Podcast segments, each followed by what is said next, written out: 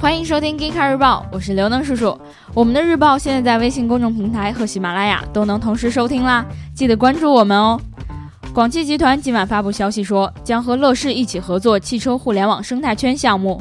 这个项目在去年七月启动，包括整车电商、汽车生活、车联网、创业投融资四大平台。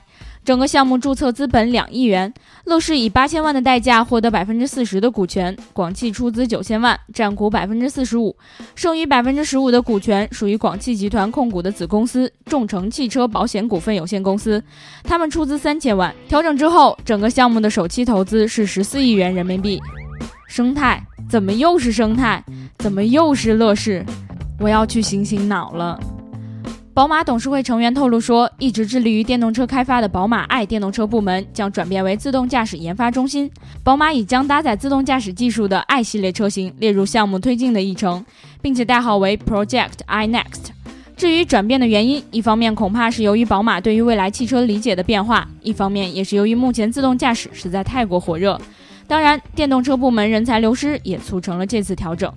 和谐沸腾啊！你对宝马造成了 N 点伤害，你造吗？挪威的四个主要党派达成了一份临时协议，将从2025年开始禁止销售燃油车。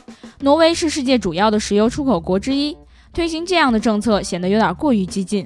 不过，考虑到挪威现在电动车的销量已经占据全部新车销量的百分之二十四，推行这个政策看起来也不是那么难以理解。得知这个消息的特斯拉喜大普奔呐！特斯拉 Model X 的音译门一直令很多车迷向往，但也有人曾遇到过音译门打不开或者关不上的情况。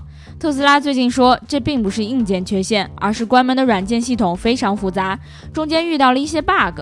他们正在努力解决这些问题，方式是推送新的软件更新。相信经过软件更新之后，音译门这次你的打开方式总该对了吧？在上周的柏林航空展上，空客展示了一架二十一公斤重、不到四米长的无人机。这架飞机除了电子元件，其他部分都是用 3D 打印制造的。